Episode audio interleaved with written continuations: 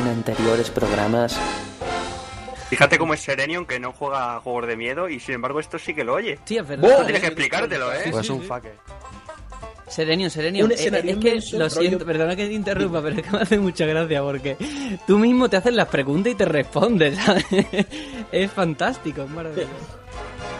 Uy, uy, uy, que creo que alguien va a dejar de ser Nintendero. El juego tiene en- en el CD todo esto, lo que pasa es que lo tiene bloqueado. No, O no sea, ¿por me, no no me digas eso, por favor, no me lo digas. Sí. Escenarios y ¡Hijos tal que decíamos. Es No, que no, ya no, está no, en el. CD y lo único que hacen ellos es desbloquear. No le voy a dar ni un céntimo más de mi dinero a Nintendo. En la Wii U, que es donde yo lo juego. Y luego le he dado cariños a Wii U. Bueno, eh, he estado jugando a- también a Wii U. Me parece increíble en el programa anterior todo el mundo criticando a Nintendo y era todo pasáis por caja. Ahora voy a parecer yo Sonyer, pero no. Mejor Sonyer que Nintendero. Bueno, eso lo has dicho tú, ¿eh? Yo no he dicho esa frase, que quede claro.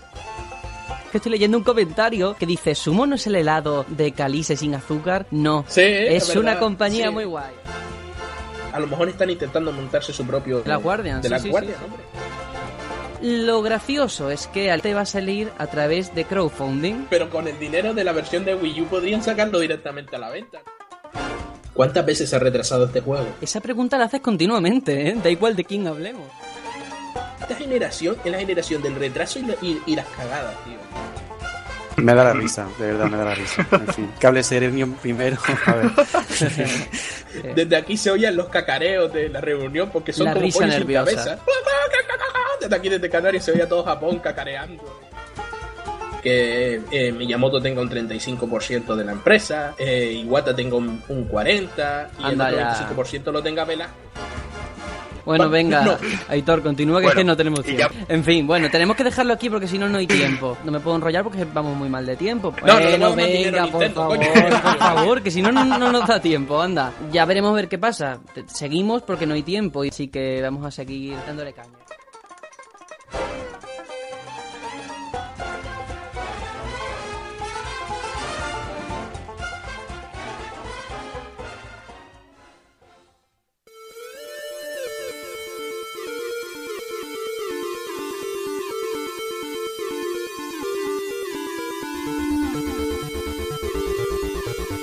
Batallón Pluto.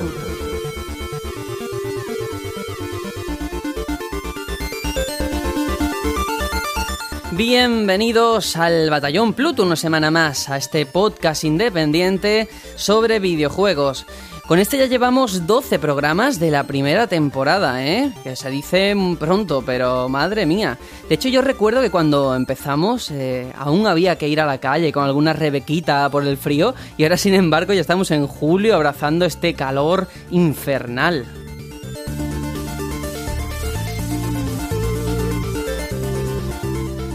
Ay, es que hay que ver cómo pasa el tiempo, ¿eh? Que por cierto, para hablar de tiempo ya estoy yo. Que me parece a mí que vamos a elegir como eslogan del podcast algo así como vamos a seguir, que no hay tiempo. en fin, mm, bromas aparte, hoy tenemos un buen programa por delante en el que vamos a tocar distintos temas relacionados con la actualidad del videojuego. Pero bueno, también para que todo esto llegue a buen puerto, presento a las personas que hoy van a formar el Batallón Pluto.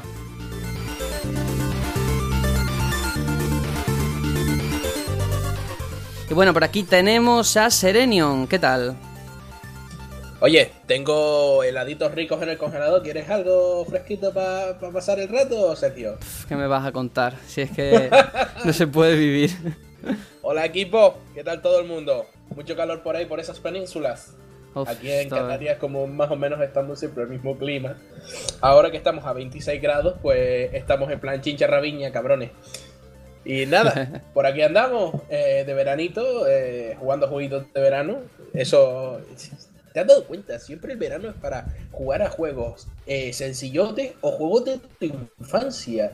Sí, sí, Deberíamos sí. hablar un día de esto, pero es, es- es momento, momento verano, momento de jugar a Final Fantasy, momento de jugar a juegos uy, sí, sí, sí, es, sí, es. El, es el momento, tío. Es el momento de recuperar el tiempo perdido, ¿eh? Sí. Sí, sí, sí, sí, sí. Bueno, saludamos también a Aitor, que está por ahí. ¿Cómo estás? Hola, muy buenas. Con mucho calor. Si no fuera por el aire acondicionado ya estaría derretidísimo. blando. De hecho, esta mañana estaba yo escuchando la radio y no sé quién dijo algo así, un presentador como consejo, y no pongáis el aire acondicionado por el medio ambiente. Y me quedo yo, ¿en serio?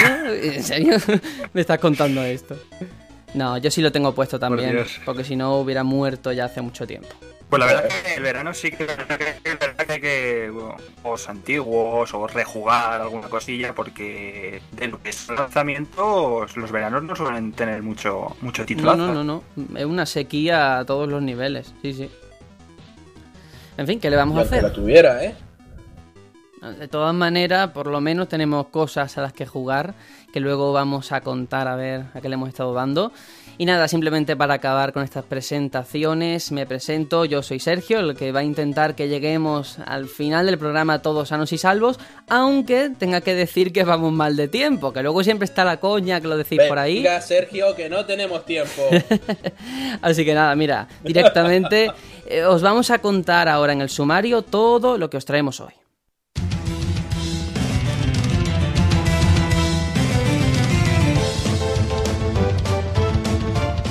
Naughty Dog está en uno de sus mejores momentos como estudio y parece que además de Uncharted, podríamos tener de regreso uno de sus éxitos de la pasada generación.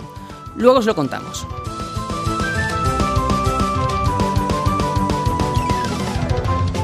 ¿Y os acordáis de ese anuncio de Call of Duty en la conferencia de Sony? Pues el vicepresidente de la compañía japonesa nos cuenta la clave de esta multimillonaria exclusiva temporal que tendrá el juego. Y si hablamos de millones, había mucha expectación ante el lanzamiento de Play 4 y One en China. Después os vamos a detallar cómo ha ido la recepción en el país porque yo creo que podría sorprenderos. Pero vamos a ver que no todo va a ser hablar de actualidad tampoco. En esta ocasión nos vamos a infiltrar en el Ministerio del Tiempo, vamos a abrir una puerta que nos transporte a la Primera Guerra Mundial para analizar Valiant Hearts, el juego de Ubisoft que muchos recordarán por el perrito protagonista.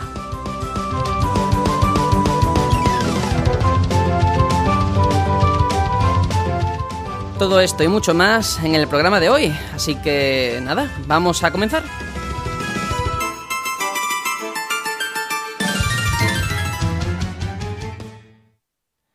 Y como siempre vamos a hacer una parada aquí en este punto de programa para saber a qué hemos estado jugando durante la semana. Vamos a comenzar con Serenium para no perder las costumbres. Así que nada, ¿qué has estado jugando?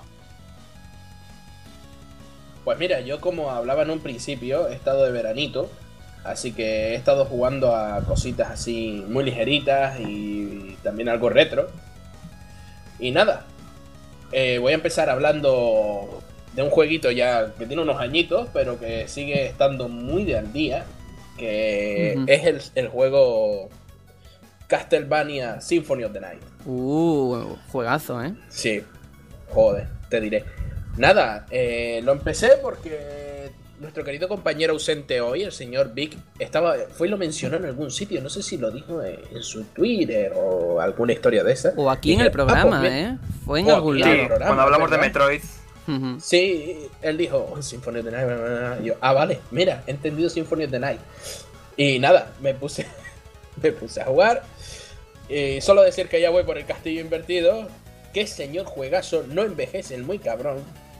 De, hecho, eh, después voy a hablar de otros dos juegos. Creo que el, que el Symphony of the Night tiene mejores gráficos que dos juegos que son más actuales. Y, y qué decir, Metroidvania puro, vas para adelante, vas para atrás, te recorres un montón de pasillos, vais la tele mientras. Genial, recomendadísimo. La historia de Alucard, que por cierto, la traducción al, inglés, al español, ya nos quejamos nosotros de la de Final Fantasy, pero qué puto sida, señores, qué puto sida. Sí, hay algunas traducciones que vaya tela. Vaya Joder, tela. tío. Joder, pero es que, es que mm, hay momentos chorras, ¿eh? Igual que Final Fantasy, de momentos chorras, que no es que no entiendas lo que dice, no es que esté mal traducido, es que está puesto en un sitio que no va. Es horrible, horrible, parece La- hecha por aficionados. Claro, la cosa es, eh, puede ser gracioso o un poquito molesto, pero se carga un poco lo que tiene que ver con la historia, porque en Final Totalmente. Fantasy sí, sí que pasa. Totalmente, totalmente. Ya Joder. no, oh, porque claro, podemos obviar el momento en el que lees comprobando tarjeta y tarjeta está con G. Eso se puede obviar poco. ¿Sabes? Porque dice, bueno, se ve que el tío bebía. Pero ya, ya cuando empieza. Pero ojo, mm, yo he seguido en algunos he escuchado algunos programitas hablando de este juego, he, he leído algunos análisis, retro y tal. Y, y la traducción también del japonés al inglés, tela, ¿eh? Tela. Y se nota en- con las voces y demás. Sí, se- desde vamos, luego se nota en- que era, era una época rara aquí en España en cuanto a, a traducciones de videojuegos, ¿eh? Menos mal que ha ido mejorando. Joder, ya, ya te contaré yo. Y bueno, no creo que tenga que extenderme mucho con, con el Castlevania. Creo que si no lo ha jugado todo el mundo, lo ha jugado un 97,4% de la sociedad. Ya haremos un análisis algún día. Algún día, algún día. Pero muy recomendado si no lo has jugado. Si no lo has jugado, ¿qué haces escuchando esta mierda de programas? Por favor, ponte a jugar al Castlevania, que es fácil de encontrar. Yo, yo no lo he jugado. Uh, Pero sí es pues- verdad que he jugado. Jugué, jugué uno de Play 2. Eso sí me acuerdo. No, no, no, esos no son Castlevania. Esos no son Castlevania, eh.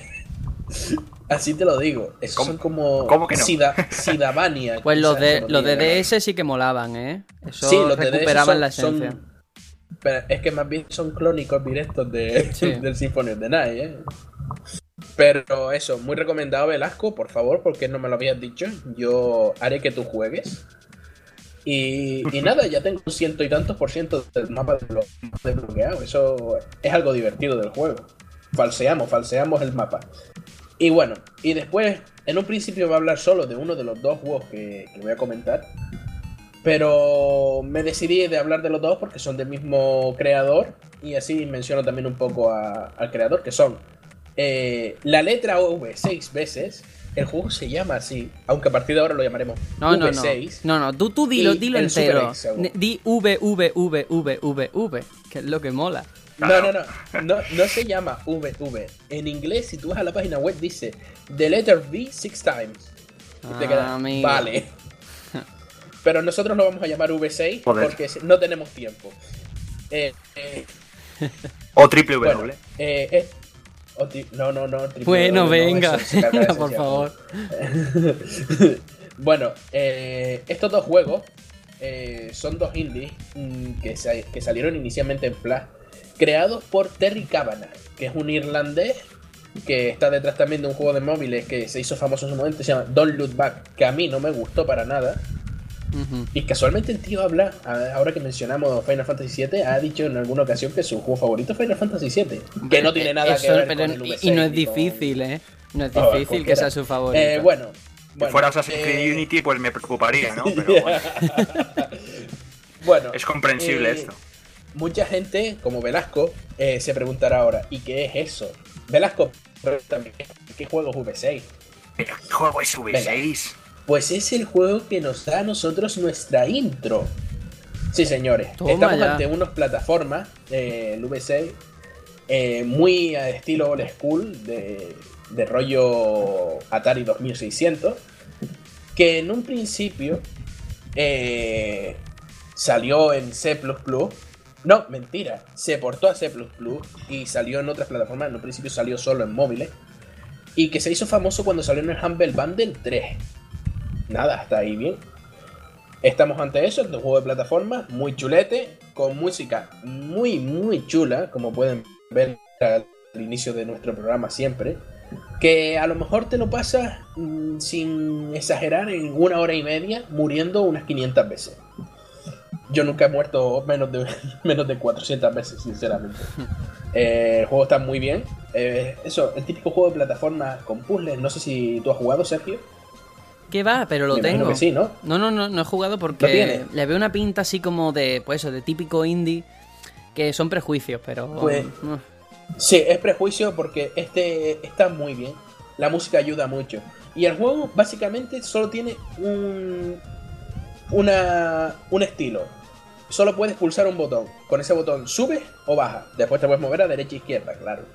Con ese subir o bajar tienes que esquivar pinchos, subirte a plataforma, el típico juego. Y la finalidad es, recu- es recuperar a los seis miembros de tu tripulación y ya se termina el juego. Te digo, un jueguito de una horita y media que, estaría, que está muy chulo y por el precio que suele salir por ahí, 60 céntimos, un euro, está de puta madre, menos hay que dejarlo claro, en 3DS. Porque sí, señores, no sería yo si no me metiera con, con Nintendo de alguna manera. Joder, otra el vez. Juego en, el- el sí, sí, sí. El juego en la shop de 3DS cuesta 7 euros. Madre mía. La Te digo, política, un- la un política juego- de precio me parece. Uf, Un juego de una hora y media. Un juego de una Ya hora y media. Pero eso, muy recomendado si lo pillas por eso, por un eurito, en un Humble Bundle, cualquier cosa. Genial. La música es para comprarla aparte, con esto lo digo todo, todo porque creo que es media hora de banda sonora y es maravillosa. Creo que no hay canción que no se salve. Y, y eso, que hay que jugarlo, ¿eh? No lo pongo de carne de análisis porque es un juego de eso, de una hora y media. Mm, De, de Y hecho, de no, un Hexagon. momentito quiero incidir en el hecho que Sí, tú has sí, sí, comentado antes de que la sintonía que tenemos de, de programa, la cabecera, es de ese juego. Tú lo has dicho antes, pero no está mal volver a, a recordarlo. A ver Sí, si sí, sí. con eso es lo- los demás lo jugamos porque manda también narices que se llama el Batallón Pluto. Abramos así el programa y ninguno hayamos jugado nada más que tú. Pero bueno. Y, y te, y te digo, eh, no es la mejor canción del juego. Es una muy molona, pero no es, para mí no, no es mi favorita. Eso está claro. Bueno. y bueno, y vamos a hablar ahora de Super Hexagon. Que aquí viene mi reto. ¿Cómo hablar de Super Hexagon? Eh, eh, otro Estamos juego ante- de, de- polígonos. del Geometry Sí. Wars y de... Joder. este es todavía peor. Este sí es chungo. Solo advierto una cosa. Cualquier persona que sufra de mar o de epilepsia que no se acerque a este juego. Estamos de nuevo ante un juego con una estética súper vieja, el rollo, rollo de nuevo Atari en 2D, con colorines y con música eh, chipset, que esta la hizo Nian Houston, que es una chica bastante guapa, hay que decirlo, Velasco ya lo no, que tú eres soltera. Y, y nada, en este juego básicamente tenemos que ir moviéndonos, ir moviendo un triangulito pequeño alrededor de un hexágono, esquivando las paredes que se van acercando a nosotros. Contra más tiempo tarde, mm, más, más lejos llega. El máximo son 60 segundos. A los 60 segundos desbloqueas un siguiente modo de juego. Hay que decir que es totalmente insufrible e imposible. Yo solo me he pasado el modo que según ellos es el difícil y que según yo es el fácil. Hay, seis, hay cinco modos de juego más. Y no puedo, no puedo. Es un juego muy rápido de, de echar, echar a lo mejor una partida de 3 minutos y dejarlo porque te puedes hasta marear, como he dicho.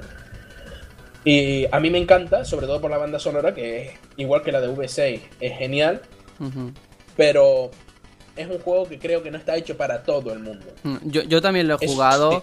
Pero mm, ¿qué quieres que te diga? Sí. A mí lo puse dos minutos y me rayó de una manera. Dije, menuda fumada más grande. El hexágono ese dando vuelta. Y digo, ¿y ahora qué hago? ¿Cómo salgo? ¿Cómo...? Era horrible. Lo pasé muy mal. Me mataban cada dos por tres. Hay que decir que. Sí, sí, hay que decir que la fase va muy rápido. Dice Game Over, pulsas la. Otra vez empieza Game Over, otra vez. Y, y otra cosa que hay que decir tanto de un juego como de otro es que están. mm, Es que son muy originales, ¿eh?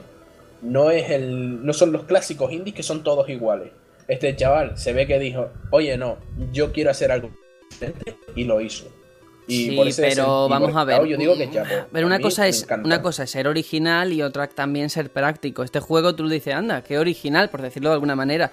Pero yo no se lo recomiendo a alguien que se gaste un dinero en este juego, porque yo en dos minutos Hombre, me cansé. Es adictivo, pero no sé, le falta Hombre, lo, sustancia. lo positivo de los juegos de este hombre, los positivos de, de Terry Cavanagh, es que sus juegos suelen ser muy baratos. Este juego también lo puedes conseguir a una, me- eh, una media de entre 60 Claro, céntimos eso y sí. un euro 50. Es que eso eh, son jueguitos muy ligeritos, muy rápidos para echar partidas.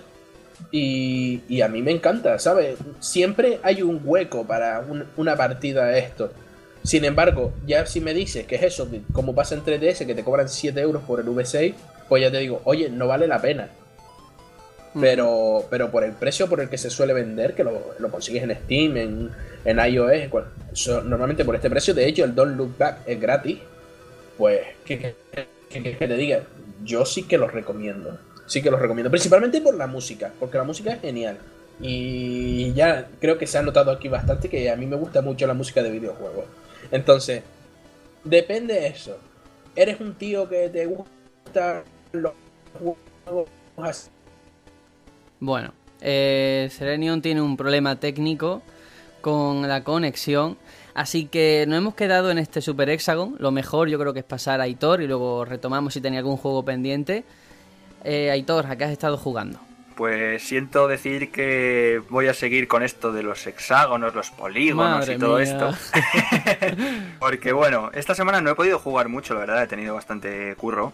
Pero sí que he podido echarle unas partidillas a un juego que, si bien el mercado móvil no es de mi agrado en cuanto a juegos en, en las stores, sí que creo que hay un juego que, vamos, es el- para mí es el, el mejor que hay.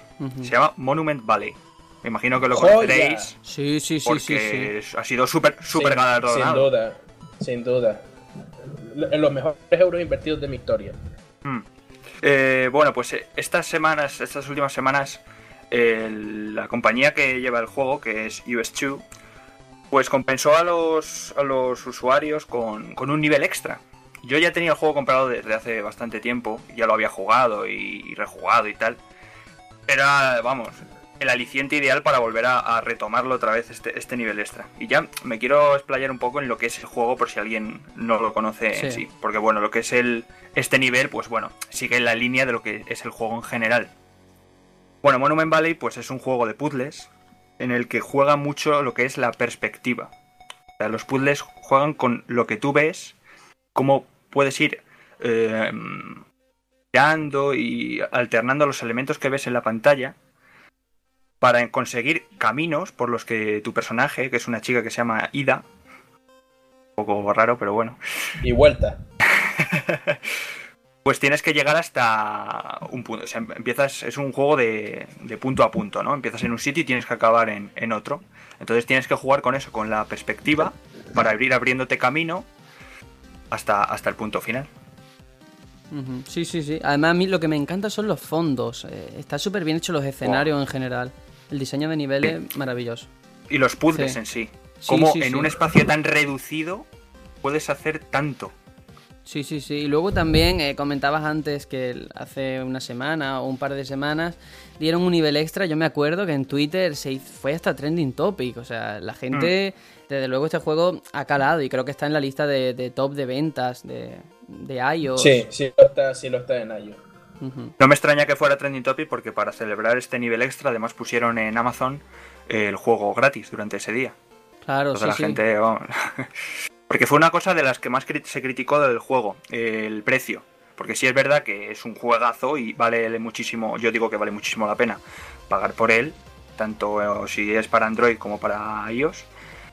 Pero sí es verdad que se te hace corto.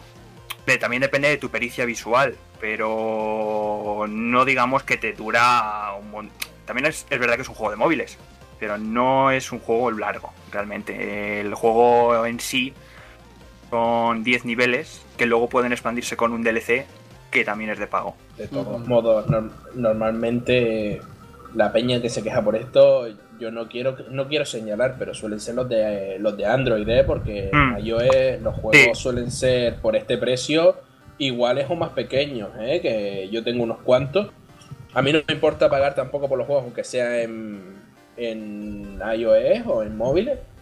Y, y tengo juegos más cortos que me han costado más dinero. De Claro, hecho, el V6 pero- es más corto seguramente y cuesta más dinero. Pero Serenio, es que la clase trabajadora está en Android. Los de Podemos están en Android, no en iOS.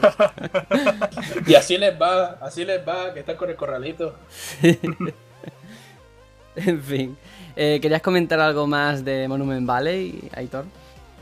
Nada, simplemente pues eso. eh, el DLC son 8 escenarios que se agradece bastante porque alarga casi el doble lo que es el juego en sí. Y bueno, la verdad es que los primeros niveles son bastante intuitivos o a modo de tutorial, al menos los dos, tres primeros niveles.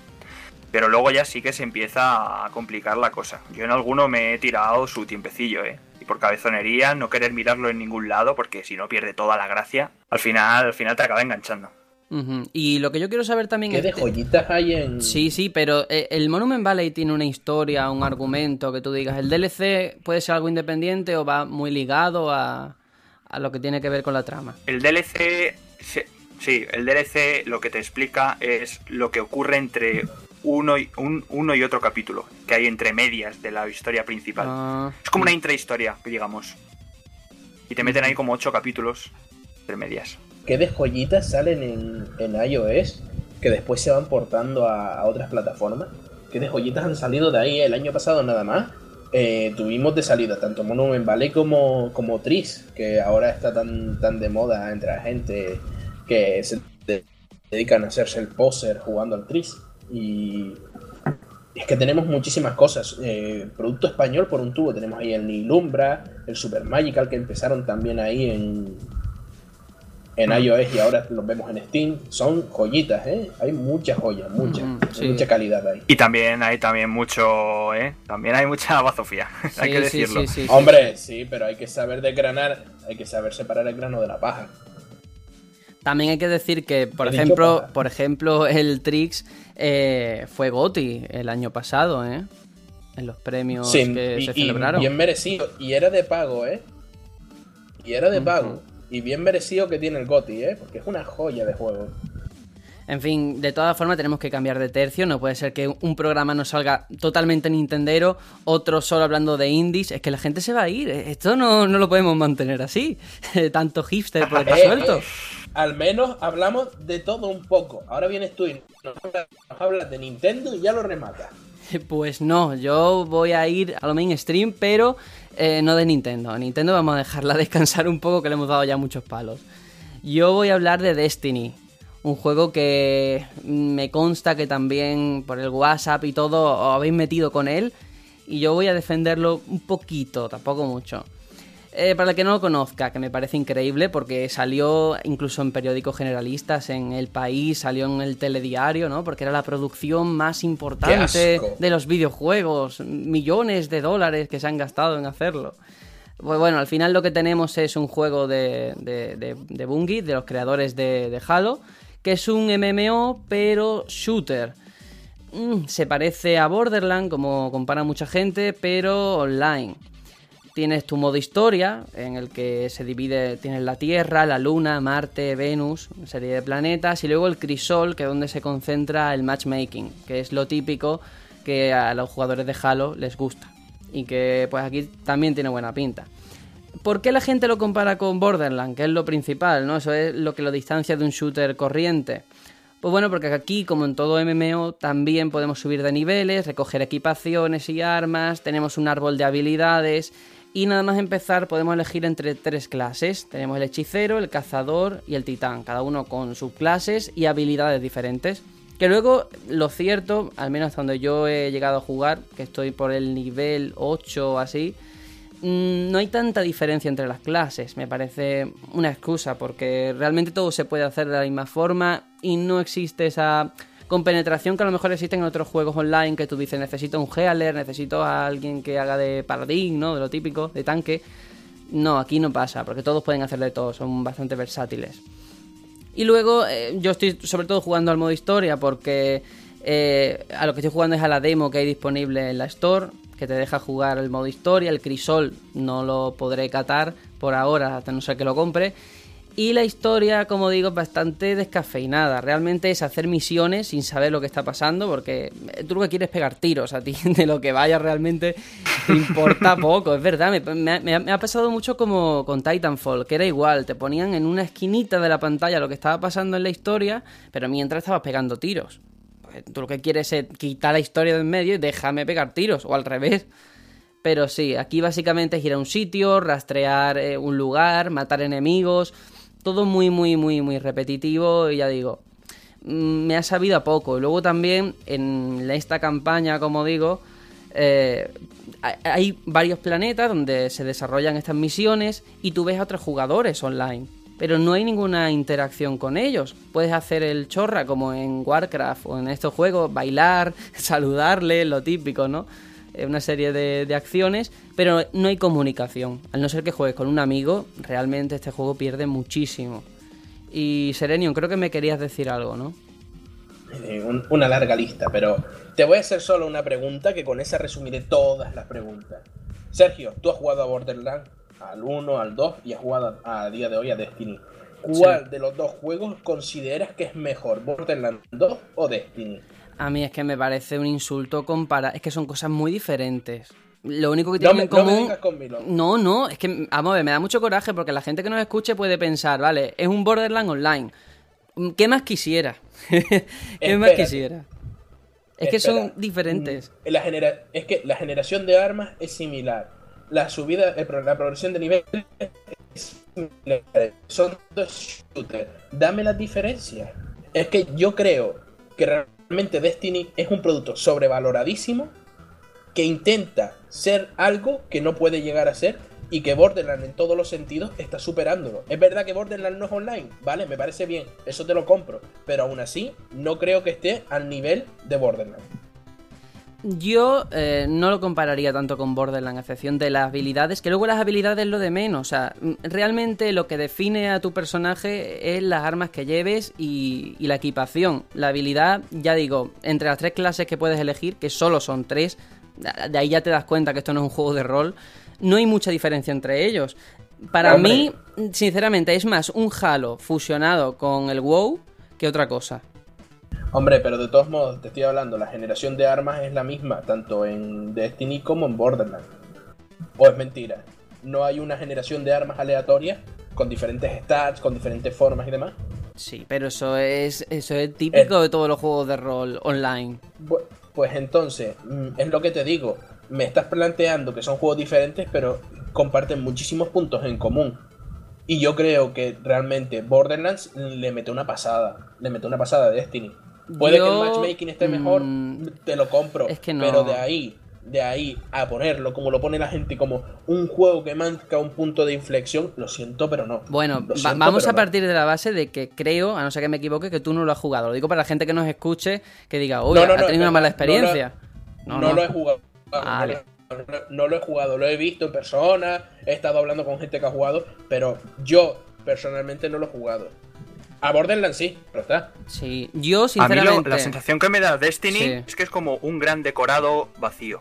No sé si a vosotros también os da la sensación. Vale, vamos a ver. Yo parto de la base de la que estábamos antes. No me gusta que se compare con Borderlands. Creo que es injusto a todos los niveles. No es la idea que yo creo que tenía la compañía. Prefiero, sinceramente, que lo compares con el WoW. Porque eh, a nivel general tiene muchas más cosas en común que con Borderlands. Y luego lo de los escenarios, sí, sí, eso es lo que pasa realmente. Porque todas las misiones son de ir a un sitio, cargarte a gente, mm, ve y analiza lo que ocurre, pero realmente son enemigos que eh, aparecen allí, tienen un respawn, lógicamente, y realmente no mm, todas las zonas son iguales. Y de hecho muchas misiones se repiten en los mismos planetas, las mismas localizaciones, y es un fallo importante. Es cierto que supongo que con las expansiones todo esto cambia. En el momento en el que tú llegues ya a cierto nivel, a nivel 20, en el que puedes participar en la raid e irte de mazmorras, por llamarlo de alguna manera, eh, ya ahí cambiará la historia. Pero al menos el principio bastante repetitivo. Sí, sí, es que es así. Oye, ¿tú crees que el juego va a dar para 10 años? Ay, qué, qué- qué- qué- qué inquina noto en tus palabras. No, 10 años yo no creo, pero sí creo que es un juego que le puedes dedicar muchas horas sin aburrirte, ¿eh? Más que nada porque, como digo, está dividido en varios planetas, tienes la Luna, Marte, Venus y luego tienes la Tierra, que en la Tierra es donde tú vas para canjear el equipo, para hablar con otros jugadores, digamos que es un punto de descanso, ahí no hay ni, ni peleas ni nada. Y claro, entonces la historia está en necesito tantos puntos para poder comprarme tal arma o voy a hacerme tal evento que acaba de surgir en el que hay que matar a tal bicho. Por ese sentido yo sí lo veo que no te vas a aburrir fácilmente del juego. Y sí que noto una cosa... Sobre todo si lo juegas con gente. Claro, es que si juegas con amigos, con amigos que tú conoces y está eh, por el chat o lo que sea, gana muchísimo. Si vas solo, en absoluto, porque la gente que te encuentras a lo mejor te lleva 20 niveles o a lo mejor simplemente los ves pero están haciendo otra misión y no te hablan. Es lo malo que tiene. Vale. Te quiero hacer una pregunta también.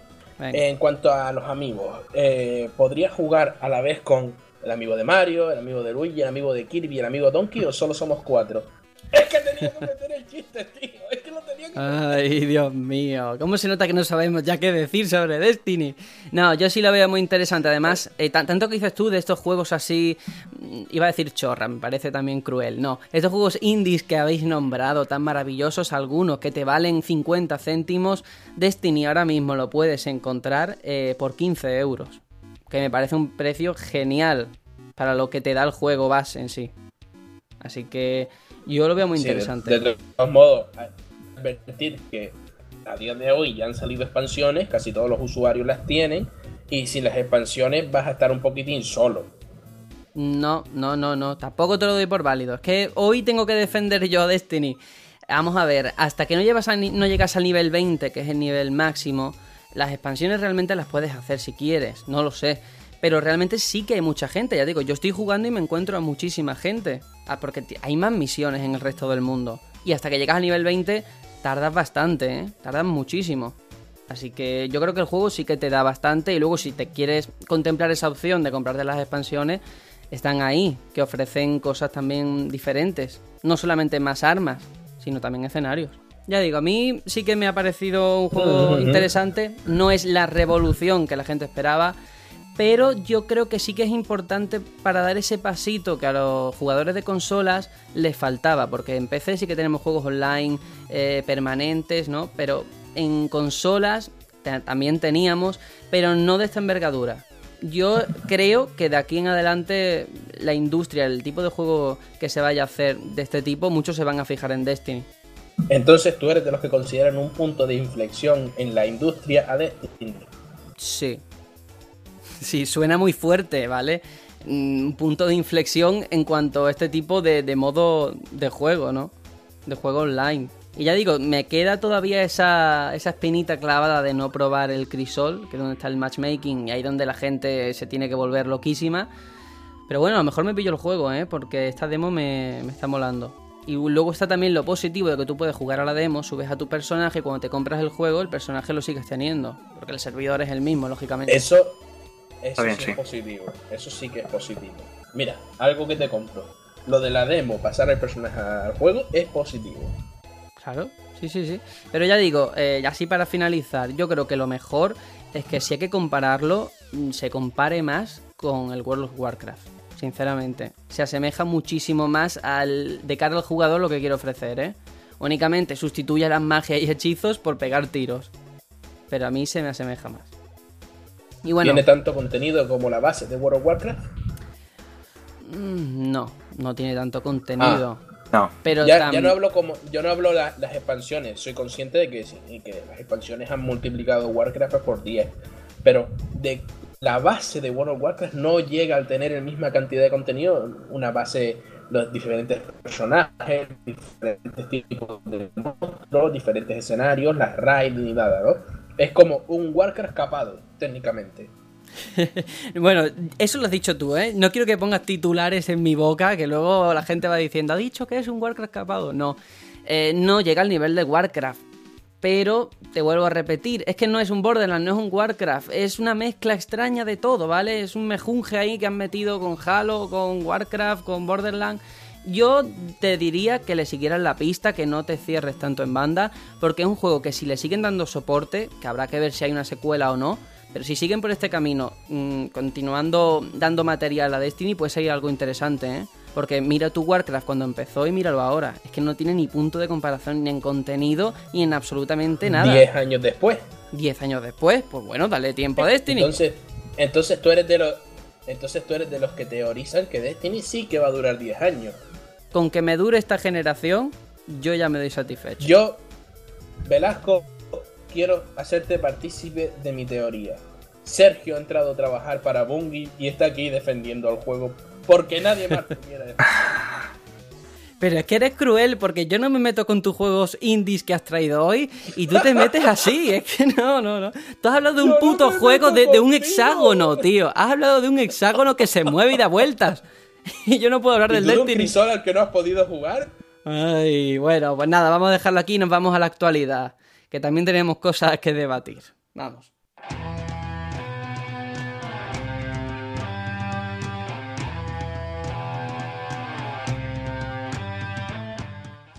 Y comenzamos con unas declaraciones en las que Nolan North, ese actor de doblaje también muy conocido en esto del sector y que ha participado en juegos de Naughty Dog en papeles como de Nathan Drake en Uncharted o David en The Last of Us, bueno, pues ha dicho en una convención que la secuela de The Last of Us es una realidad. De hecho, un fan, bueno, le preguntó si iba a participar en más proyectos después de este Uncharted 4, a lo que North respondió, no todavía, pero sé que están haciendo The Last of Us 2. Bueno, de todas formas, a pesar de la noticia en sí, Troy Baker, eh, la voz de Joel en The Last of Us, ha asegurado que él no sabe nada sobre una posible secuela del juego, algo que eh, obviamente contrasta con esta afirmación que da Nolan North. No sé vosotros si habéis jugado al primer de las sofás, si creéis que en una secuela ahora es demasiado pronto, sobre todo en un estudio que no se caracterizaba por hacer tantas secuelas tan seguidas, ¿no? Naughty Dog. Hombre, ¿cómo que no se caracteriza por secuelas, tío? No tiene ahí tres Uncharted y tiene tres Crash Sí, Bandicoot tre- y tres Uncharted que cuánto tiempo tardaron en salir. Mucho. De las sofás que tiene dos años como mucho. Sí, Es que, 2013. ah, Sí, 2013, exacto. Pero lo que te digo, de todos modos, este año no va a salir ni siquiera el anuncio de las Tofus. Hasta el año que viene no sale anuncio de las Tofus, seguro. Y si saliera el año que viene, saldría seguramente para 2017 mínimo. Entonces ya estamos separándonos un poco en el tiempo. Ya, pero vamos Ahora a ver. sí, eh, yo eh, no sé si sí. se le puede dar credibilidad al a, lo- a A Nolan las North. opiniones y a la a- exactamente al- a un actor de doblaje al fin y al cabo cuando ni siquiera hemos visto eh, material ni assets del juego ¿entiendes? es como decir ya están haciendo las voces pero no sabemos si todavía han hecho el- eh, los gráficos Pero vamos a ver, sí, que es que lo, pueden tener hecho, lo pueden tener hecho, pero no habértelo enseñado. Esa es la gracia de que no se filtren las cosas. Claro. pero de Naughty Dog ¿tú crees que haría eso cuando suele ser una empresa que saca vídeos y gráficos como los que sacó con el Uncharted 4 el otro día? Pero es que es- esa es la cosa, ahora mismo están con Uncharted 4. ¿No crees que es.? Yo qué sé. Eh, partimos de la base de que ya lleva 4 Uncharted, como tú bien has recordado. Van a sacar también esa recopilación en HD. Ya están hablando de un The Last of Us 2. No es mejor que hagan una nueva IP, como mucha gente espera, porque al fin y al cabo es una compañía que es sinónimo de calidad. Que seguro que sale un juegazo esta secuela también. Pero no sé si conviene tocarlo tan pronto, ¿eh? No lo sé. Yo es que no le doy credibilidad a Nolan North. En este sentido no se la doy. Yo creo que se tiró al río. Se tiró al río para dárselas de, de, me- de merecer, para dárselas de poderoso y me da a mí que esa secuela todavía no está en el aire. Si no, ¿tú no crees que habría un contrato de confidencialidad y, y demás como suele haber siempre? Sí, sí. No, en eso estoy totalmente de acuerdo. Además, es que puedes ver el vídeo en YouTube en el que le preguntan. Y el tío, a ver, se le ve que es muy simpático, tal, pero un poquito boca chanclas. O sea, hablaba por los codos este señor. Es en plan, oye, que yo soy el Nasan, eh, que yo soy el Nasan, oye, que yo soy el Nasan, ¿sabes? Mm, Lo veo así. Sí, yo creo que se ha sacado un poco también de contexto, ¿sabes? Porque él lo dijo en una conversación, que ya te digo, está el vídeo en YouTube, y dice, sí, bueno, no sé, mm, creo que están haciendo The Last of Us 2, ¿sabes? No es lo mismo que te lo digan así a que te digan, sí, estoy trabajando en The Last of Us 2, que son cosas muy diferentes, Sí. el matiz. Por eso. Y además ya, ya conocemos todos a Troy Baker, es un tío al que todo el mundo le, le desea amores y lo quiere, que es posiblemente el actor de doblaje extranjero que más trabaja a día de hoy, el que más papeles Sí, tiene. sí. Y, que Sí. y, y- y- y cuando Troy Baker te dice, pues yo no sé nada, es porque, es porque Troy Baker no sabe nada. Creo que tiene más, más contactos ese hombre que Nolan North. Imagina que hasta nosotros aquí, prensa española, conocemos más a Troy Baker que a Nolan North, por algo será. Voy a ser un poco malo, pero imaginaos que la secuela de, de Last of Us no, no estuviera ni Joel ni Ellie. Y por eso no, no sabe nada Troy Baker. Eh, Oh, yo no he jugado al juego, yo Qué no he jugado bueno. al juego, me acabas de hacer spoiler de que ninguno de los dos muere. Hombre, eso se sabe, eso se sabe. No, yo no lo sabía, me acabas de joder el juego. Bueno. no jugar. bueno, de todas formas, es una experiencia que merece vivir sabiendo eh, si continúan los personajes o no. A mí lo que sí que me pasa siempre es que me lío entre mm, el Troy Baker con Trey Parker, porque son nombres tan parecidos. que me lío. otra vez, otra vez. Sí, sí. Salir aquí la comparación Troy Baker, Troy Parker. En fin. A ver, consejo, Parker de parque, Baker de paradero. Piensa, Troy el panadero. Ese es el actor de doblaje, tío. bueno, esto es lo que podemos hablar de The Last of Us 2. Tampoco mucho porque como no sabemos ni si es una realidad, tampoco vamos a darle mucho bombo innecesariamente. Pero es que Nolan North, como digo, a este hombre le gusta hablar mucho, es una de sus pasiones.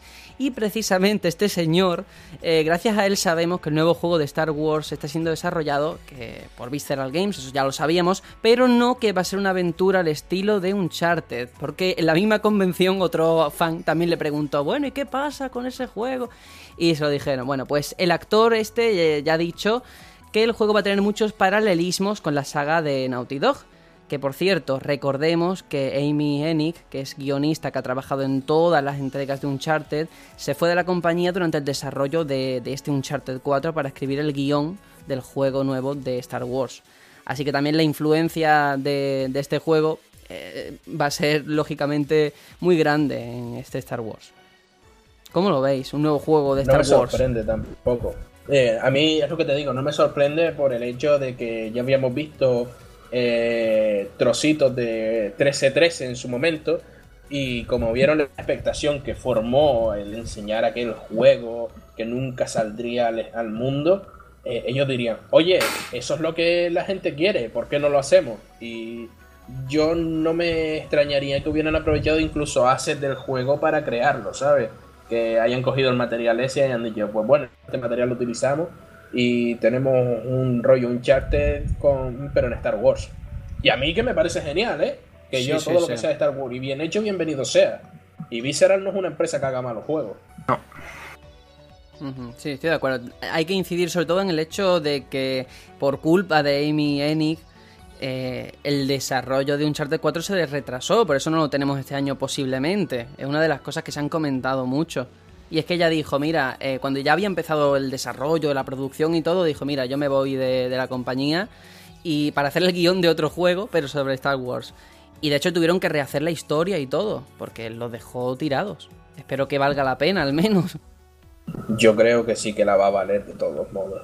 Ahí dudo mucho que Electronic vaya a ser bufos con, con Star Wars. Ya se está viendo con Battlefront que están empezando a hacer pipí. Y, en cuanto anuncien esto, a mí me va a hacer pum. Ahora, yo quería preguntarles a ustedes con respecto a esta, a, esta noticia. Eh, ¿qué, se cree, ¿Qué creen ustedes que puede llegar a ser el, nuevo juego de Star Wars?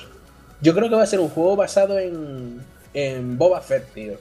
Porque como ya hay rumores de que el spin-off que van a sacar de Star Wars, el año que viene va a ser el de Boba Fett, yo creo que va, a ser para acompañar. A lo mejor se inventan un nuevo personaje, ¿eh? como ya hicieron en lo de la pasada generación. Y, el anterior, el anterior, y el anterior. Claro. Sí, pero, pero quedaría muy bien, ¿eh? Con, ese, con ese hombre, con esa, con esa coraza y volando y cayendo dentro de la, de la boca del Sarlacc. ¡Ay! A mí lo que, me, lo que me preocupa es eso de que va a ser una aventura al estilo de Uncharted. ¿En qué sentido? Porque Uncharted, eh, uno de sus fallos que todo el mundo comenta, y es verdad, es que está muy dirigido, muy automático todo, ¿sabes? Muchas explosiones y ahora de repente en el último segundo pasa esto. ¿Cuánto grado de libertad vamos a tener? Quick, time events. Claro, claro, claro. Va a ser así. ¿Sabes cómo, que, cómo haría, haría EA para, para ganarse a todos los usuarios fan de Star Wars? Sacarse un... Decir, oye, vamos a hablar con Warner Bros. y Rocksteady va a sacar un Star Wars. Y ya decide ahí todo. ¡Bravo! ¡Bravo! A, mí me da la sensación de que Battlefront va a eclipsar cualquier Star Wars que saquen después de él, ¿eh? Posiblemente. Mm, ya veremos. Eh, suele, pasar, suele pasar. Yo voy a ser prudente, de todas formas, este juego. Yo, antes. O sea, hasta dentro de dos años, yo no lo espero, ¿eh? Así que ya veremos a ver qué pasa. Pues yo creo que sale el año que viene cuando salga el spin-off de Star Wars. Bueno, pues esto está, esto está, esto está grabado. Fue el episodio 8. Está grabado. Sí, ya hablaremos de él en otros programas, que seguro que se vuelve a filtrar información de algún tipo. Y ahora vámonos a hablar del vicepresidente de Relaciones eh, de PlayStation, que ha comentado que Destiny ha sido clave para que los contenidos descargables de Call of Duty Black Ops 3 lleguen primero a Play 3 y a Play 4. Pues bueno, hasta el momento, eh, como ya sabéis, estos descargables serán una exclusiva temporal de Xbox que ahora se pierde en favor de las consolas de Sony, que también van a tener eh, todas las betas, van a llegar antes a estas consolas. Pues bueno, el ejecutivo asegura que tras la relación que establecieron con Activision para Destiny, Sony decidió expandir sus acuerdos con la editora. De hecho, ya Sony en varias ocasiones ha comentado que Destiny es para ellos como si fuera un juego propio, y parece ser que esa relación se va a ampliar con el futuro Black Ops 3. En fin, ya veremos hasta qué punto esta relación tan maravillosa que se ha iniciado va a llegar y si realmente va a llegar muchas ventas de la gente que compraba el juego en Xbox y se lo va a comprar ahora en Play 4. Ya veremos, porque el público shooter yo creo que sigue estando en la consola de Microsoft. Ahí, de todos modos, me parece lógico, ¿no? Eh, Activision vio que le daba beneficio eh, colaborar con Sony, con toda la maquinaria propagandística que tiene, que, que ni los nazis y tal y dijeron, pues oye, ¿por qué no lo aprovechamos también lo hacemos con, con Call of Duty? Y dijeron, pues vale, vamos. Yo también estoy con Sereno y que verdad, miras las cartas sobre la mesa y dices, joder, Sony 22 millones de PlayStation 4, Xbox 9, 10 millones, ahora mismo no sé exactamente el número. Yo sé exactamente dónde me tengo que tirar todos mis contenidos exclusivos. Sí, sí, sí. No, y desde luego ya lo hemos dicho en otros programas. A Sony le conviene tener una franquicia como Call of Duty con ese privilegio, ¿no? De que llegue antes su contenido. Sí, Claro. está falto de shooters y. Y Xbox tiene de sobra. O sea, Xbox ya ves tú. ¿Te imaginas que ahora Xbox pasa a ser la consola de los JRPG y Sony pasa a ser la consola de los shooters? Esta- sería algo muy loco, ¿no? De todas formas, a mí me parece muy inteligente, al menos lo que vimos en el E3, que Sony sabe que Call of Duty es una franquicia que sigue muchos jugadores, pero no le dio un peso excesivo como sí ha hecho durante años Microsoft. Y me gusta eso que tenga a cada juego en su pequeña parcelita y no diga, esto es lo que tenemos, te lo vamos a poner hasta en la sopa. Espero que siga así, espero que siga así. Y nada, vamos a pasar a otra noticia. Eh, aquí repartimos a todo el mundo. Si hemos hablado de Sony, ahora vamos a hablar de Microsoft. Y es que Peter Moore, eh, uno de los antiguos altos cargos de Xbox y que actualmente trabaja en Electronic Arts, bueno, pues ha señalado que el problema de las luces rojas de 360 le costó a Microsoft más de mil millones de dólares, que se dice pronto. El ejecutivo, estas son sus palabras, atención, dice... El momento que no pude olvidar es cuando le dije a mi jefe que teníamos una reunión de negocio con Steve Ballmer. Le expliqué que teníamos que decirle a Steve lo que íbamos a hacer, mandarle una caja vacía de FedEx a cada consumidor que tuviera un problema de luces rojas, que nos devolvieran su consola y que la arreglaríamos. Steve es un tío al que quiero mucho, pero también es un ser humano que intimida. Así que le dije a Steve para convencerle lo siguiente, si no hacemos esto, la marca está muerta. Él me preguntó cuánto iba a costar, tomé aliento, se lo dije y sin dudarlo me contestó, hazlo. Calculé con el equipo financiero que todo esto iba a rondar los 1.150 millones de dólares y nunca olvidaré que 240 fueron solo para FedEx. Sus acciones debieron de subir por las nubes durante las siguientes semanas. Pensé que las nuestras caerían en picado, pero de hecho nada cambió. ¿Qué pensáis? Eh, ¿Os parece normal también que él mismo pensaba que iban a bajar las acciones y realmente el problema de las luces rojas, que ha sido tan extendido, tan problemático, parece que no afectó a la compañía a nivel económico, más allá del dinero este que tuvieron que invertir? que no afectó. ¿Y dónde está Windows Live Games ahora? De algún lado tuvieron que sacar esas perras. No sé. Yo te digo Ah, una cosa. yo no asociaría tanto. eso, No, ¿eh? no, yo tampoco. Quien hay- Yo digo una cosa clara, quien a hierro mata, a hierro muere. Haz una consola que no se rompa con el calor y no tendrás que perder esos, esos dinerales. Pero ellos quisieron ahorrar en las placas, con las placas Sapphire y es lo que pasó. Sí, sí. Además, no sé vosotros, yo sí que he tenido problemas de luces rojas y he tenido que comprarme no. más de una Xbox, que me parece algo horrible. Yo, yo llegué ya con la élite. De todos modos, creo que no hay nadie en el mundo que no tenga un conocido que haya tenido el problema de las luces rojas, de todos modos. Sí, sí. Fue muy viral todo aquello. Pero es que fue una puta locura, tío, es que no, no es normal. Sí, sí. De hecho, yo probé hasta lo de ponerle la toalla húmeda, ¿eh? Y funcionó durante un día. Conozco gente que le ha funcionado durante bastante tiempo. De todas formas... Había Remedios de la, ah, de vale, la vale. abuela. Habían trucos para resucitar la consola, pero tú no puedes hacer eso. Es como sacar un coche al mercado eh, que tenga problemas de calentamiento y no ponerle, por ejemplo, un sensor de temperatura, ¿entiendes? Es que ya de por sí tienes el problema de calentamiento, pero es que encima callártelo no está bien, tío. Pero, no eso, está pero eso nada sigue bien. pasando, ¿eh? No te creas que esto se ha dejado ni es solo exclusivo de Microsoft. Claro que tú no, tú no has seguir- va a visto. seguir pasando. Claro, pero es que tú no has visto la Play 4 como con algunos juegos parece que va a salir a volar del ruido que hace, ¿eh? O sea, se calienta No, una eh, barbaridad. Voy más atrás. ¿Recuerdas cuando Play 2 salió el tema de que se quemaba? No, tú eras muy joven, tío. La Play 2 al salir se, quema- se quemaba. Habían unas versiones, las, las primeras, que se frieron solas. Y, y- Mm. eso lleva pasando siempre. Y siempre seguirá pasando. Ya. Bueno, yo tengo un conocido que tiene que tenía la 3 y la, y la tenía derretida. Ujú, Sí. Que no me sorprende. O la Play 4 que escup- no era la Play 4 la que escupía discos como si fuera un arma de Sí, que masiva. también me pasa, lo- me ha tocado todo. ¿Te imaginas? Estás ahí mirando con el... Oye, ¿qué se ve ahí dentro? ¡Saca! Oye, ojo. pues, Sergio, podías llamar a Sony o a Microsoft y, ofrecerte como tester de consolas. Desde luego, porque todas las desgracias me han ocurrido. ya. Seguramente... Seguramente te pasarían primero al departamento de mentir y después al departamento de gilipollas. Y al departamento de gilipollas. Mira, que a mí me pasa esto con las consolas. Vale, eres beta tester. Te ponemos un pin y un logro, un logro exclusivo. De todas formas está bien porque Peter, pero Peter no. Moore eh, lo puede decir ahora que ya no trabaja en Microsoft, ¿sabes? Lo, lo ha dicho en un podcast así random, eh, pero eso si hubiera estado en Microsoft, vamos, le hubieran cortado la cabeza. Nada, Phil es Mr. Nice Guy. Phil no le dice nada. Phil es colega, tío. Un día hay que invitarlo al podcast para hacer una entrevista o, o para que haga una que estamos jugando. Pues te digo que no sería muy complicado porque viendo que ha estado en todos los sitios en el E3, lo mismo no lo podemos traer. Para que Sí, hable. sí. Lo traemos, le decimos, Phil, te ponemos un, un paquete de doritos y nos cuentas a qué estás jugando. Y seguro que estás jugando cosas de Nintendo. Yo lo veo, ¿eh? A Banjo Kazooie.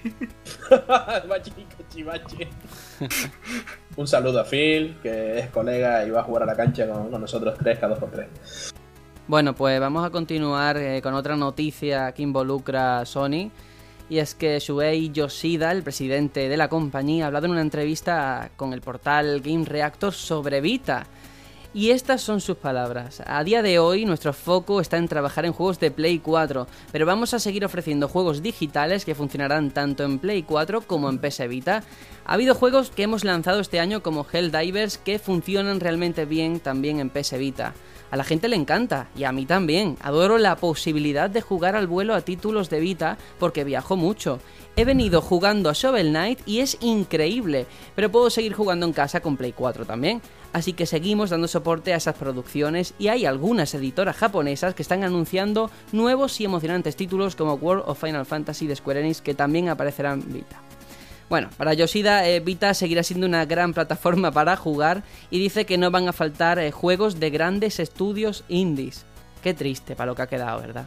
Qué triste. Te aplaudo, Sergio. Te aplaudo que hayas eh, dicho esta noticia sin haberte reído Sin ni una sola vez.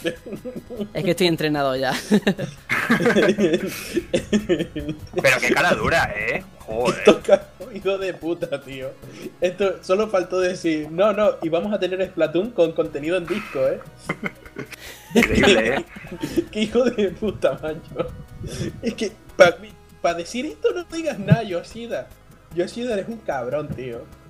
Es A mí me por parece surrealista. tanto. Es que es surrealista que te Es que- diga, no, no, yo, yo he venido jugando a Shovel Knight, aunque bueno, también lo tengo en Play 4. Y oye, el único juego que se ha anunciado de Vita en el E3 que va a salir, eso es lo que te han dicho. No hay más.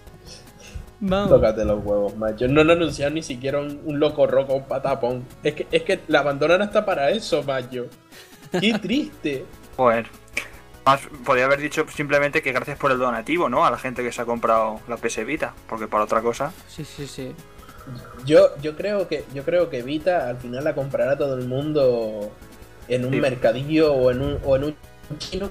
Vita va a ser carne de chino dentro de poco, tío. Es que tiene pinta de eso. Yo que sé, a mí me da muchísima pena porque hasta PSP eh, tuvo muchísimo mejor catálogo, pero vamos, de aquí Sí. a Lima. Mm. Y esto también me plantea Qué triste, qué- tío. qué va a pasar en la siguiente generación, si Sony va a seguir haciendo portátiles tirando el dinero o no. Oye, pues la- Ya, si la gente lo sigue comprando, espérate, ¿eh? Yo no diría que no.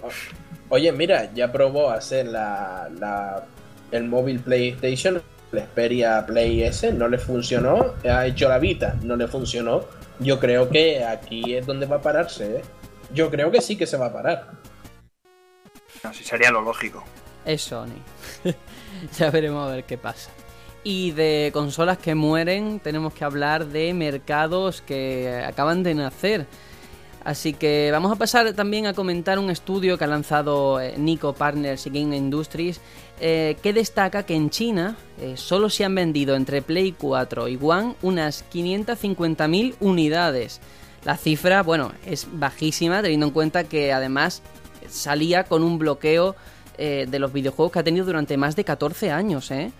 y que aquí en España, así como datos, solamente Play 4 ha conseguido colocar ya más de 700.000 consolas. Eh, también dice el informe, todo hay que decirlo, que han intervenido características como el éxito que tienen allí los juegos online de PC o que todavía no hay eh, suficientes televisores HD y Smart TV en las casas. Es que los chinos juegan mucho a la Wii aún. No, no, no. Eh, yo, tengo, yo tengo conocidos chinos eh, va muy en serio. ¿Qué dices? ¿En serio? Sí, ¿En, qué, idioma hablas? Sobre ¿Tiene todo contactos? Eh, eh, pues o en español o en inglés. Date cuenta que yo soy bilingüe o algo así. bueno, he hablado con ellos y, y, bueno, todos sabemos que Nintendo tiene una especie de consola ya que se vende mucho con juegos de la Nintendo 64. Se vende a día de hoy y es muy famosa. Y después es que juegan mucho al World of Tanks y al Tibia y a todos los juegos MMO online, tío. Son muy locos de los MMO. De ahí el, chiste de los Chino Farmers. Es que son muchísimos, ¿eh? Pero muchísimos los que juegan online. Entonces, allá lo que se vende son los PC. De hecho, fíjate, ahora porque no tenemos a Vic aquí para que hable y, no, y nos cuente sus historietas de, Monster Hunter. Pero ¿dónde salió el Monster Hunter Online? Solo en China. Por eso mismo. De todas formas, 14 años sin ver una consola mm, ha sido muy tímida la recepción, ¿eh? Sí, sí, pero, consolas. malas, chungas. No, hay una de Nintendo, tío. En serio, se vende ahí una consola de Nintendo. Sí, de los 20 duros. única... No me vale. No, no, no, no, La Wii con tres es, ¿no? No, no, no. Ay, la tengo la que Es Nintendo. Es una consola de Nintendo, ¿eh? Eh, va en serio, se vende una consola de Nintendo con juegos de Nintendo 64 y los chinos la compran como churros. Es la consola más vendida en toda China. Bueno, esperemos que cambie. No me quiero imaginar los podcasts de allí. Dios, es verdad. Otsura, hola, hola, ni hao, ni hao. Che, che, che, che. Ay, Dios mío. Bueno, vamos a dejarlo aquí. Que hoy estamos, no sé si es el calor que nos ha abrasado el cerebro. Que... El calor, eh. El caloret. Bueno, vamos a pasar entonces al interludio musical. Esta vez eh, lo, ha elegido Aitor, así que nada, preséntanos un poco la canción que vamos a poner. Pues he elegido para esta ocasión un tema de Devil May Cry 3. Eh, una canción que se llama Taste the Blood y es una melodía que suena en, en, algunas de las batallas contra los demonios. Pero a ver, no. pues vamos a ver cómo se escucha este Taste the Blood.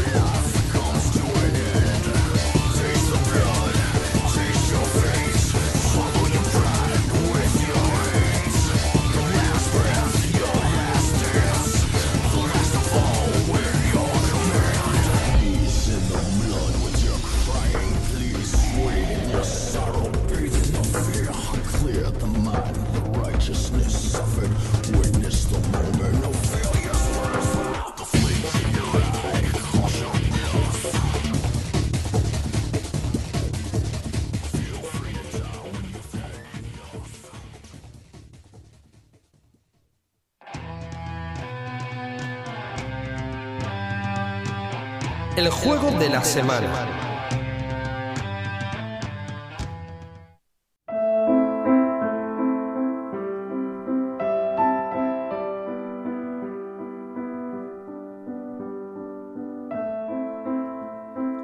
Estamos en 1914, año en el que se inicia la Primera Guerra Mundial y Francia comienza a deportar a todos los ciudadanos alemanes.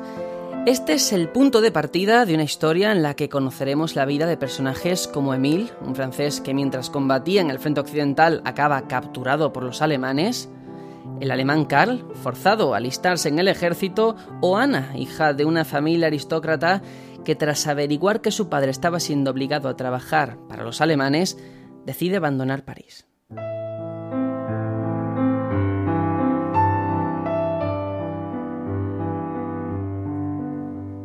Historias que se entrecruzan y que guardan entre sí una relación en muchos casos justificada a través de Walt, un Doberman que tras ser separado de su dueño alemán al comenzar la guerra, desempeñará un papel muy importante en la vida de estos valientes héroes.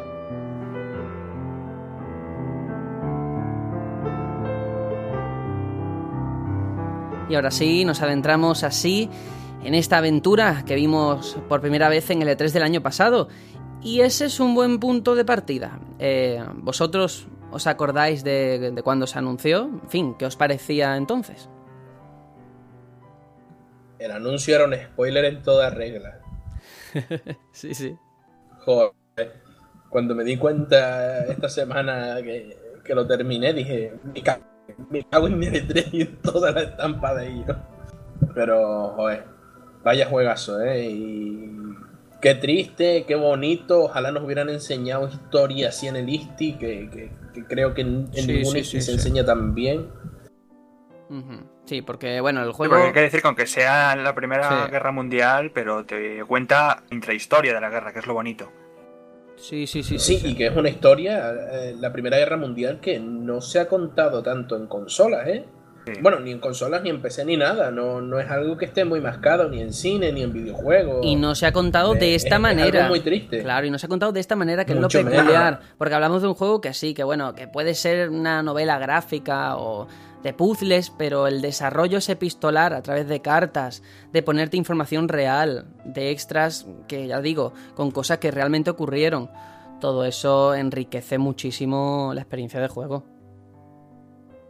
Es que es precioso el juego. También eh, la col- es colaboración, hay que, hay que comentarlo, de Ubisoft Montpellier con, con... No es el History Channel, eh, es un, un canal de historia, creo que es, pero no estoy seguro si es el History Channel. Pues ni idea, ni idea. Ese dato no lo conocía. Y, y es eso, ojalá nos hubieran enseñado historia de esta manera en el ISTI. Creo que todos hubiéramos aprendido un poco más. Sí, además lo primero que yo creo que a todo el mundo le entró por los ojos es el motor UbiArt, que es precioso, precioso, ¿eh? Eh, yo creo que es uno de los mejores motores y más versátiles que se han creado en esta generación, ¿eh? Sí, son motores para cosas pequeñitas, es verdad, pero es que joder, qué diferencia de Child of Light a Rayman Legend y de Rayman Legend a, a, Valiant Hearts, es que no hay color, ¿eh? O Sí. hay mucho color que es diferente. Sí, sí, sí, sí, sí. Pues mira, podemos partir de ahí, podemos partir del tema de los gráficos, con esas eh, viñetas también estilo cómic, porque todo tiene muy estilo cómic también. No sé. Cómic europeo. Sí, cómic europeo, muy importante. Sí, con ese toque oscurito y, y triste, con, con esa... ¿cómo, cómo le decía Cliffy B? ¿Belleza gris? Sí, muy gris. También es que no veo otro color en, en la Primera Guerra Mundial, que recordemos que fue un evento que en el que murieron muchísimos millones de personas. Fue una locura, una locura sin precedentes y, y que nunca ha vuelto a suceder y espero que no vuelva a suceder. Sí, Fue sí, la, sí. la gran guerra de trincheras. Por eso, por eso muchos juegos de, de acción, shooter y tal, pues se basan más en la segunda que en la primera. Y bueno, También, yo creo que este es el juego perfecto para indagar en lo que. No en, en la guerra viéndolo como, guau, cómo mola matar, ¿no? Sino como decir, "Uf, qué puta es la guerra. Y qué triste. Pero de todos modos, yo creo que si no se ha indagado tanto tampoco en la Primera Guerra Mundial es porque es una guerra más europea y la segunda ya es muy americana, hay mucho, mucha, mucha intención ahí, mucha, muchos americanos metidos. Mucho marketing. Y entonces, exacto, exacto. No, pero bueno, a- mí- que- a mí tengo me... No, eh, sí, sí que tengo que decir, el- aparte de que el juego termina, esto no es un spoiler ni nada, termina cuando precisamente América entra en la guerra, hay que decir que a mí lo que sí que me ha gustado muchísimo es que la historia no te la cuentan unos personajes que son franceses o son alemanes, sino que hay varios personajes de distintas nacionalidades y que al final todos tienen dramas muy parecidos, como seres humanos, al fin y al cabo. Está eh, Emile, que es francés. Bueno, la hija francesa, pero no es un personaje controlable. Ana es polaca. Eh, Carl es Carl. alemán. Freddy es inglés. eh, Walt es un perro.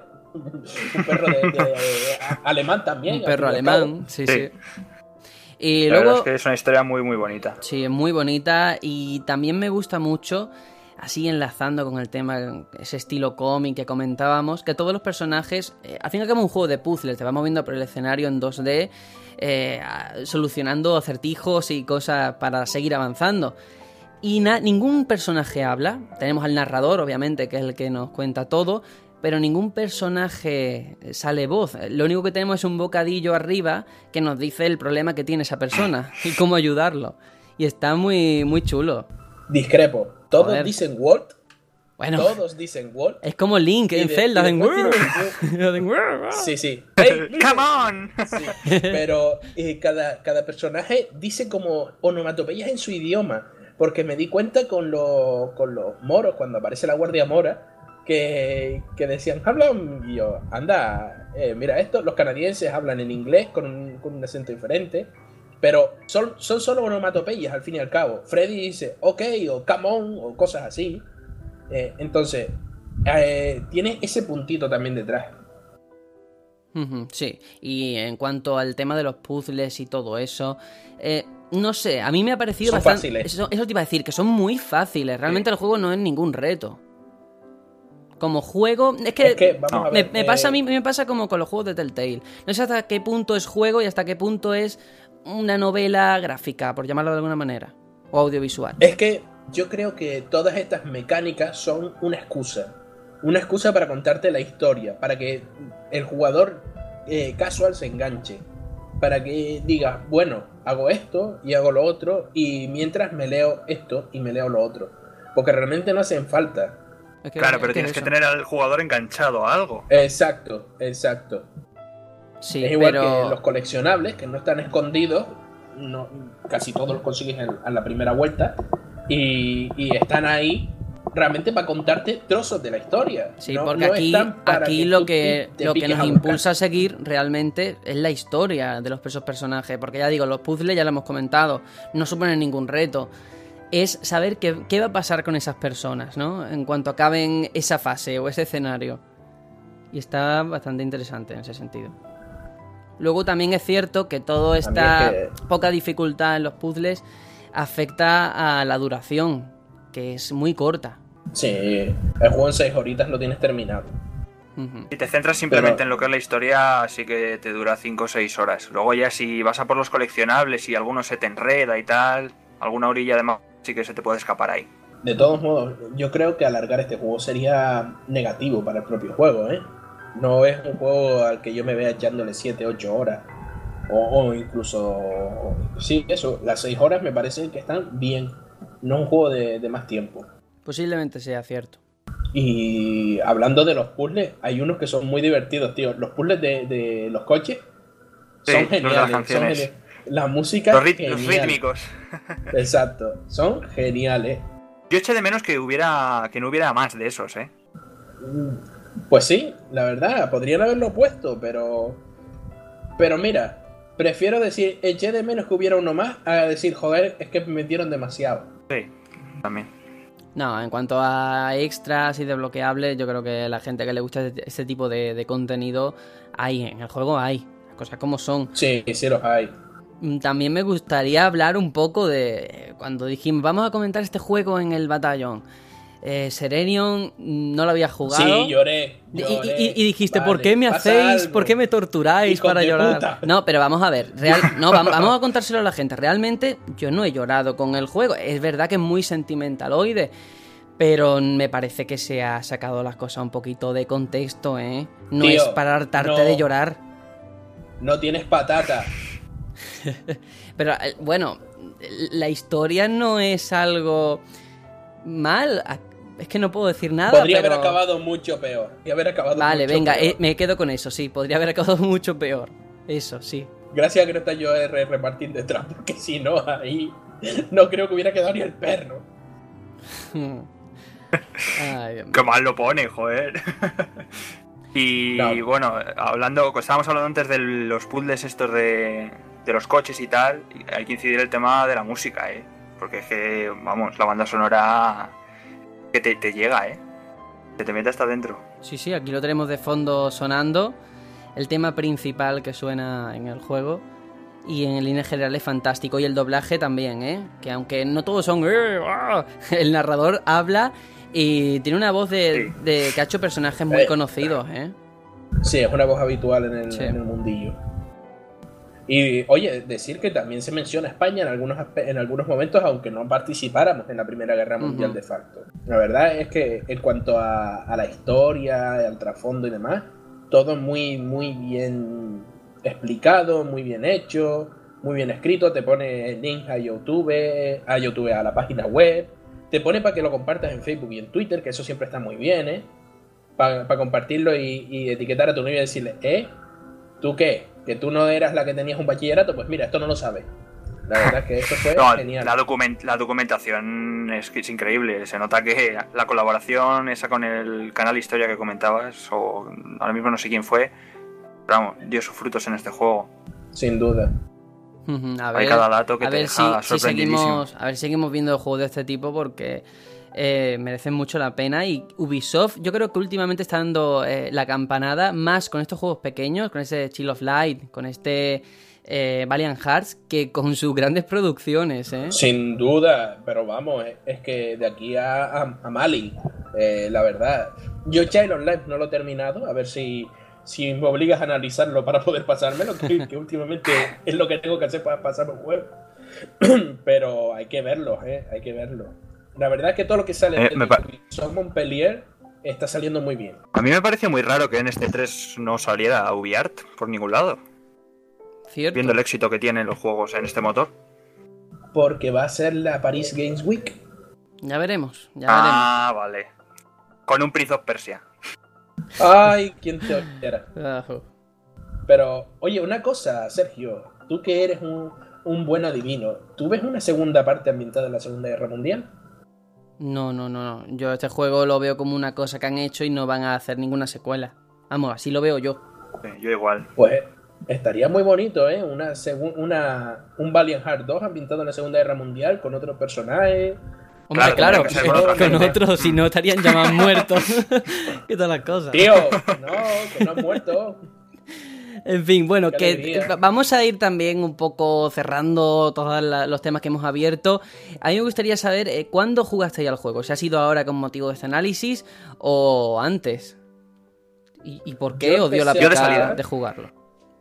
Yo empecé a jugar hace, cuando lo compré, hace cosa de, bueno, cuando salió técnicamente. Pero no lo continué porque me contaron, no, es de llorar. Y dije, pues yo no quiero llorar. Y lo dejé. Pero es que tú eres de lágrima fácil, Serenion. Sí, sí, tío, que el otro día me puse a ver Soy Leyenda y lo quité cuando me enteré de que muere el perro. ¿Sabes? No llegué ni a que Pero, muriera. pero eso no lo cuentes aquí, pena. por favor. Es que lo pasé muy mal, tío. Que, que no, que, que- que a mí me- un día de estos me voy a poner a llorar con un Lego, un, Le- un juego de Legos y cosas así, tío. Bueno, ¿y tú, Aitor, cuándo lo jugaste y en qué circunstancias? No, yo, no, yo lo jugué de salida. Después de. Porque me acuerdo que este juego lo anunciaron en el L3 del año pasado. Sí. Lo anunciaron para septiembre o una cosa así. O sea que estaba súper cerca la fecha de lanzamiento. Y creo que lo si lo lanzaron un 23 de septiembre, pues yo lo jugué el 24 o una cosa así. O sea, el día después de salir.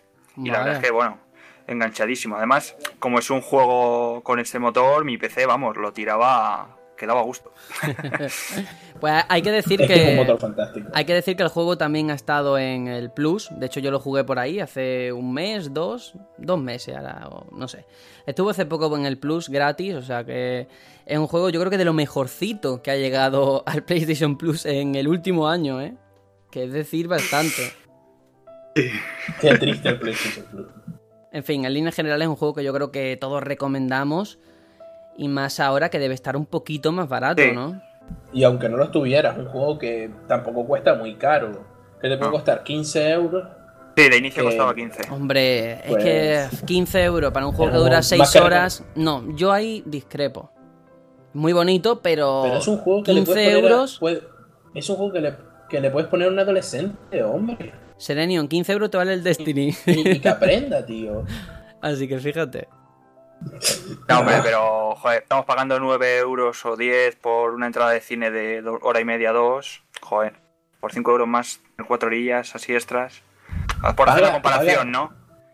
Sí, sí, sí, pero es que estoy con Velasco. Pagas 10 euros por ir a ver pelis de Brad Pitt y no vas a pagar 15 por 6 horas con Emil, que es mejor actor que Brad Pitt. Venga, te lo doy por válido. Bueno, bueno. Pues nada, nos quedamos entonces con esa recomendación. Es un juego que a todos nos ha gustado aquí y que, ya digo, aconsejamos que el que pueda que lo pruebe.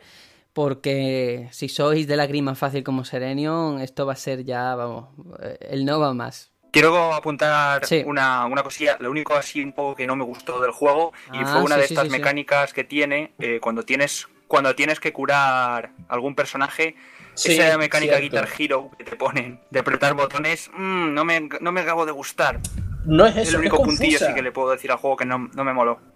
Es que es confusa, no te marca el punto exacto en el que tienes que pulsar y puede dar darte errores, ¿sabes? Puedes decir, hostias, que no va ahí. Sí. Pero yo creo que después de la primera vuelta ya, ya lo pillas, eh, ¿sabes? Después de, la primera vez que te Sí. aparece ya le pillas el punto, ¿sabes? Y, que aparece dos veces en todo el juego, las veces que coges a Ana. Cuando Pocas veces, pocas veces. Sí, sí. Pero es cierto que es poco preciso. Eh, cerramos ya el análisis de Valiant Hearts y vamos con una mini sección que teníamos también ganas de recuperar sobre citas célebres. Vamos al lío. Citas célebres. Y vamos a abrir con una cita muy interesante. El productor senior de Guerrilla Games, Mark Norris, ha contado en una entrevista los motivos por los que están desarrollando Horizon.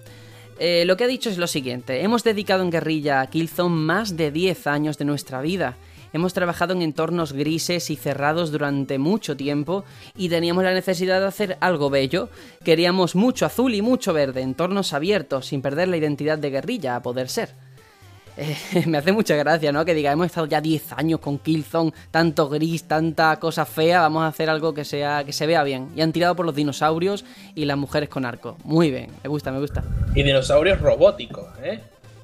Sí, sí, sí. Robóticos. Es que, es que me lo estabas diciendo y, y te iba a interrumpir, iba a decir, pues vamos a hacer un Monster Hunter. es, que, es que lo estabas diciendo a ellos, ¿eh? Queremos hacer algo verde, bonito, mucho verde, mucho azul, algún gato, eh, en campo abierto. Eh, Era un Monster Hunter. Bueno, esperemos que salga más bonito que ese juego de Agatha Ruiz de la Prada, que es el Monster Hunter de 3DS. A poder Solo, solo faltaba, solo faltaba que hubieran dicho, pero no, ¿eh? No es que nos estemos adaptando a las peticiones de nuestra madre que es Sony, ¿eh? No, no, no es que Sony nos haya dicho que hagamos un juego así. Es que no queremos seguir con la belleza gris. Y luego también hay otra cita eh, sobre el desarrollo de The Last Guardian, eh, en el que Yoshida le ha dicho a la revista Edge que, atención, eh, problemas técnicos aparte, el juego seguía en una fase temprana de desarrollo, por lo que teníamos que tener un deseo muy fuerte de seguir con el proyecto y rehacerlo en Play 4. Tener a tanta gente preguntándonos siempre por el juego fue una gran forma de animarnos a que siguiéramos. Si todo el mundo hubiera dejado de preguntarnos sobre él, probablemente lo habríamos cancelado. Hombre, me parece una cosa obvia, ¿no? Si la gente se hubiera olvidado del juego, hubieran dicho, mira, pasamos, ¿no? Porque mantener este desarrollo costaría un dinero, ¿eh? Durante tantos años. Esa, esa mañana Yoshida estuvo tomando LSD, tío. Porque primero lo de Vita y ahora Sí, sí, sí, ¿no? Pero ¿de qué va, el- de qué va el hombre este? va de Phil Spencer y, y- y se queda en hijo puta. ¿Qué, qué malo es, tío. Parece que lo dice Patroleares en plan. Podríamos haber hecho el juego cuando quisiéramos, pero queríamos que los usuarios nos lo pidieran mucho, mucho, mucho. Que se arrodillasen y lo pidieran, por favor, por favor. Es que, es que es un troll, tío. Es un troll. Me da que lo que pasa es que ha, visto, ha dicho, oh, Phil Spencer es un buen tipo, la gente lo quiere, yo quiero ser Phil Spencer. Así que imagínate que un día lo, lo matará, le arrancará la cara, se la pondrá y dirá, uh, soy el Phil Spencer nuevo. Bueno, ¿Vosotros pensáis que no le hace va a compensar eh, las ventas de las Guardian a todo el, el- gasto de, de desarrollo No, que ha no, tenido no, el no, juego? no, pero ni Pues yo pienso que no, ¿eh? Claro que Van a salir perdiendo dinero. Pero eso No, se no. sabe de antemano. No solo eso, ¿tú crees que el Team... ¿Tú crees que el Team Ico continuará después de que Last Guardian se termine? Sí, sí, Mm, sí, sí, mm, sí. No, no lo veo. Pero ¿por qué cagarro, no? Pero ¿por qué lo no? lo van a desmantelar. Anda ya. Uh, En serio, tío, pero ¿cuántas veces te lo he comentado? Un estudio que en toda una generación solo hace un remasterizado de un juego. ¿Crees que vale la pena mantener ese equipo? Pero porque No son. No, pero sueldo escúchame, pero escúchame, coño, escúchame. Pero eso es porque Sony se lo ha pedido. si no, ellos hubieran hecho más cosas. Lo han tenido retenido con ese proyecto. Y una cosa te voy a decir: si este juego de Last Guardian sale al mercado y se lleva sobresalientes, el juego puede vender tres copias. Que te digo yo que el Team Ico va a seguir. Vamos, pongo la mano en el fuego. Si es de lo Vale. mejor que tiene Sony a día de hoy. Venga ya. Vale, mijo. Vale, que te haya contratado Sony no es culpa mía. Bueno. Defensor de lo indefendible. Mira, eh, llegados a este punto de programa, El calor te tiene destrozado. Yo creo que, que hemos hecho un buen, un buen capítulo hoy. Podemos irlo cerrando. Nos vamos con la despedida. Eh, Serenio, venga por alusiones. Despídete de tu audiencia. Venga. Bueno, un adiós a todo el mundo. Aquí hacen 25 grados. Jódanse todos que están en Mordor. Y nada, a pasarlo bien. Me voy a tomar un heladito o algo aquí a mis 25 graditos de temperatura. Y nada, un besar para todo el mundo. Venga, estupendo. Aitor, tu turno. Yo no me tomo helados porque me dan mucha sed. Yo sigo aquí con mi aire acondicionado. Espero sobrevivir esta noche aquí en el refugio 140. y nada, me voy ahora voy a jugar un poquillo a Splatoon que empieza el festival este raro y nada, buena semana a todos y nos vemos la semana que viene. Pues sí. Y antes de despedirnos del todo, eh, me he acordado que en la presentación no lo hemos dicho, pero tenemos que agradecer una vez más a esos oyentes que nos mandan comentarios, por supuesto, al oyente primigenio que sigue ahí poniendo sus tocho posts, que lo agradecemos muchísimo, lo leemos con mucho cariño. Y luego también eh, Sergio Mira, que nos ha recomendado que eh, hablemos o analicemos en el programa algún día Tenchu. Así que mira, podría ser una buena recomendación para ponerla sobre la mesa. Ujú. Hmm, ya veremos a ver qué sale por ahí. Y luego también eh, Abraham. Menchu, pero esa es mi vecina. por favor. Por favor, dejadme seguir, que si no, esto no, no hay manera, ¿eh?